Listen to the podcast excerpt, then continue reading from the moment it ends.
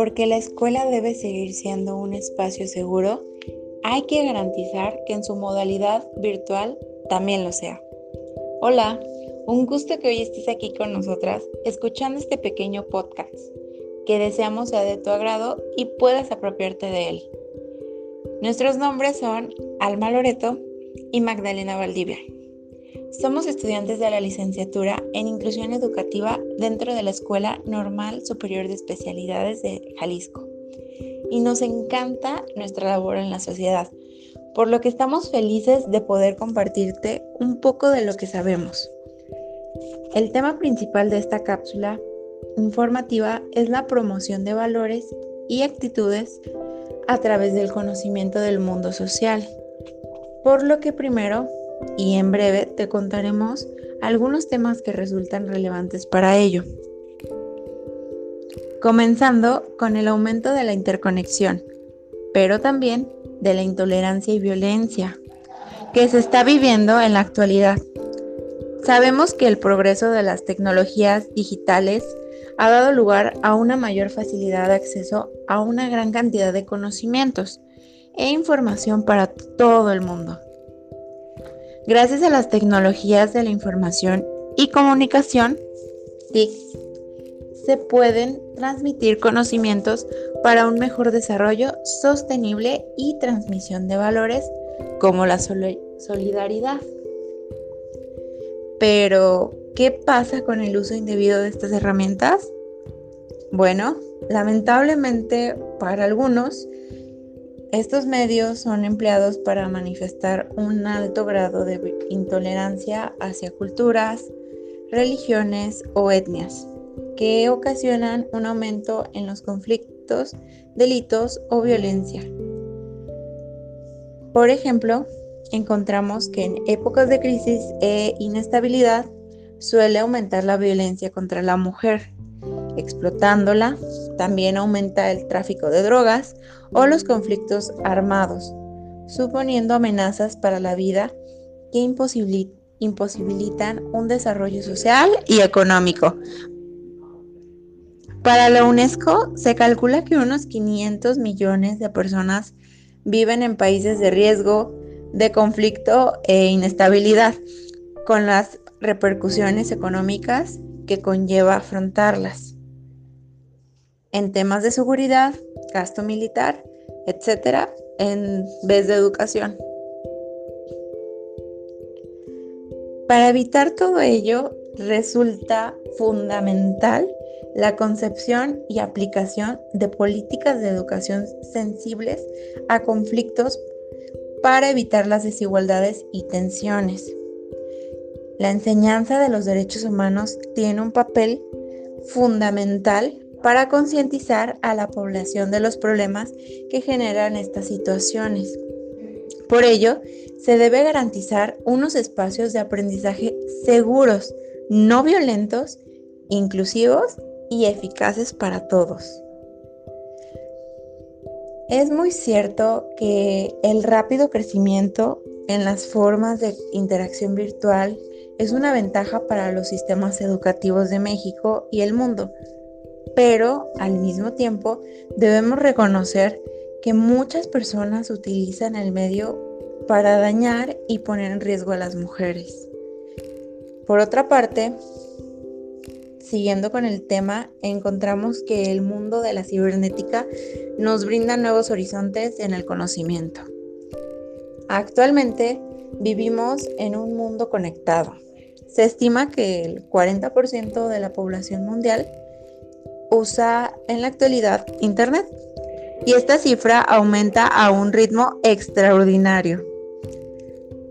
Subsisten, no obstante, diferencias considerables en materia de conectividad entre países y regiones. Por ejemplo, entre zonas urbanas y zonas rurales. La escasa velocidad de la banda ancha y la falta de conectividad dificultan el acceso al conocimiento, la participación en la sociedad y el desarrollo económico. Y después de hablar de la conectividad, nos preguntamos, ¿cómo ha beneficiado el Internet a la sociedad?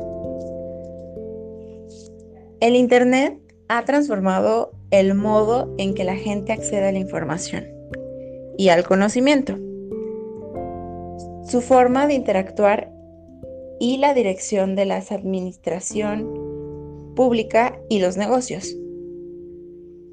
La conectividad digital puede aportar muchos beneficios en materia de salud, educación, comunicación, ocio y bienestar. Estas tecnologías han ampliado las oportunidades de libertad de expresión y de movilización social, cívica y política, pero suscitan a la vez graves preocupaciones. La disponibilidad de información de carácter personal en el mundo cibernético, por ejemplo, crea problemas serios en relación con la intimidad y la seguridad. Espacios nuevos de comunicación y socialización están transformando el concepto de lo social y requieren salvaguardias aplicables, jurídicas y de otro tipo para impedir su uso excesivo y mal uso.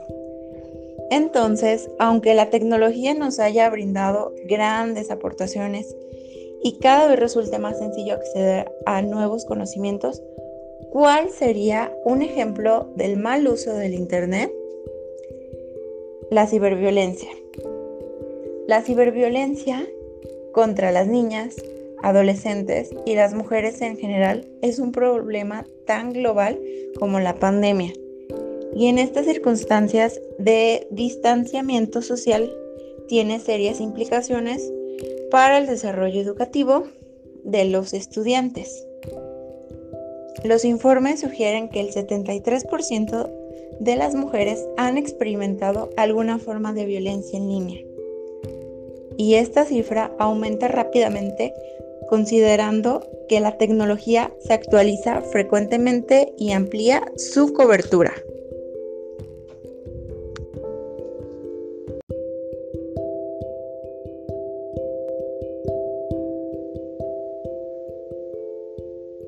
Quiero agregar que en el contexto actual de educación remota en emergencia, el amplio impacto del Internet en los servicios educativos y coloca particularmente a los adolescentes y jóvenes en una situación de vulnerabilidad. Por lo tanto, es importante darle las herramientas para que ingresen de manera más segura al entorno virtual. Distinguir las distintas formas de violencia digital ayuda a prevenir y actuar para garantizar una incursión al ciberespacio más equipadas. Porque las estadísticas reportan que las mujeres tienen 27 veces más probabilidades de sufrir abusos en línea que los hombres.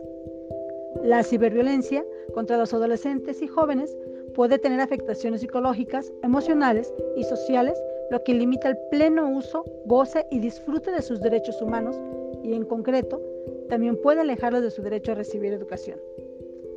Pero, ¿qué debemos hacer? Lo primero es identificar las violencias más comunes.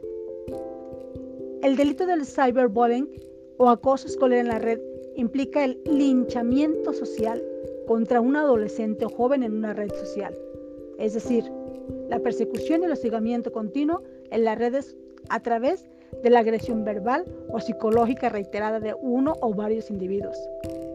La conducta de acoso puede calificarse como delito de trato degradante, sin perjuicio de que un mismo acto de acoso puede llegar a ser constitutivo de varios delitos, tales como lesiones, amenazas, coacciones, calumnias, injurias, homicidio, incluso la inducción al suicidio.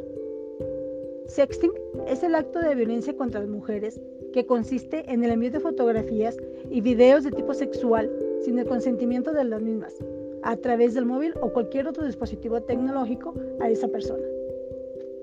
Stalking son aquellas conductas que realiza una persona conocida como stalker, que consiste en perseguir, acechar y acosar mediante plataformas tecnológicas de forma compulsiva a otra persona sin su consentimiento. El grooming es el acoso ejercido por una persona adulta hacia una niña o adolescente con el único propósito de establecer una relación de control emocional y lo que es peor, de abuso sexual. El shaming Últimamente se han empleado los términos de fat shaming y slut shaming para nombrar aquellos actos que tienen el objetivo de avergonzar a la víctima, principalmente a las mujeres. El primer término se refiere a la complexión física y el segundo a comportamientos y deseos sexuales. El doxing consiste en la acción de publicar información privada sin el consentimiento de la persona. Además de todos estos puntos,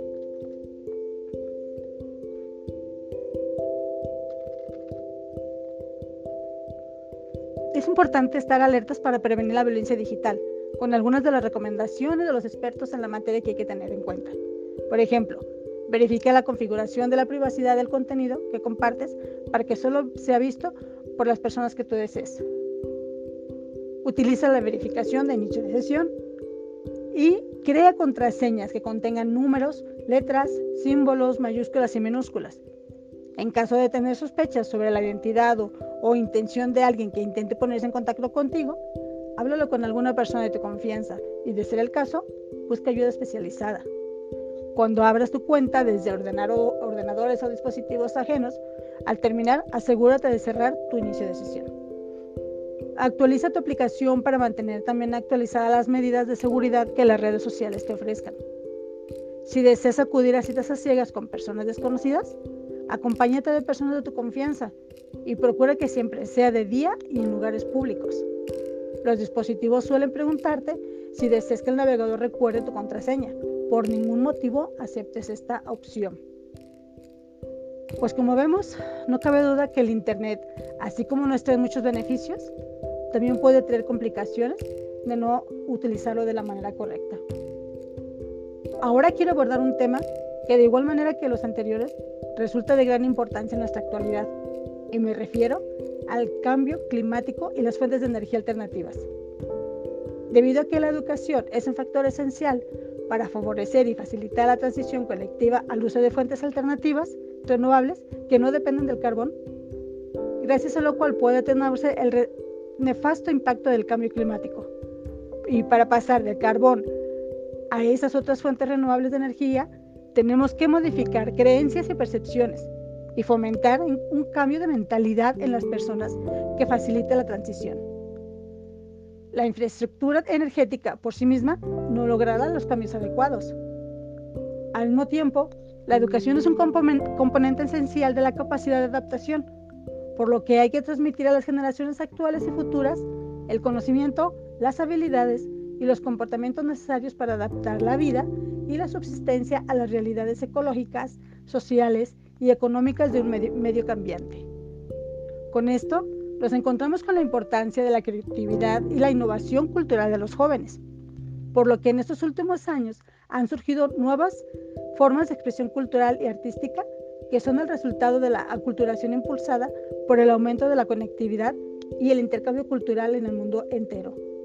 Este proceso se debe en buena medida a los jóvenes, Asistimos a la expresión de una nueva estética pública, rica por su pluralidad inherente, y observamos unos deseos nuevos de innovar las formas en cada uno de los ámbitos propios de la juventud, desde la moda, la alimentación, la música y las relaciones personales. Es bien sabido que los jóvenes pasan mucho tiempo visitando los medios sociales y transmitiendo los resultados de sus exploraciones. De este modo, se crea un entorno que facilita el entendimiento de otras culturas y el interés por cuestiones de estética en el mundo entero, lo cual lleva al reconocimiento de la importancia que otros sistemas de conocimiento tienen. Pues bien, con este concluimos este pequeño podcast. Espero haya sido de tu agrado. Fue todo un placer haber coincidido contigo y esperamos en un futuro seguir grabando más notas de voz informativas para ti. Hasta la próxima.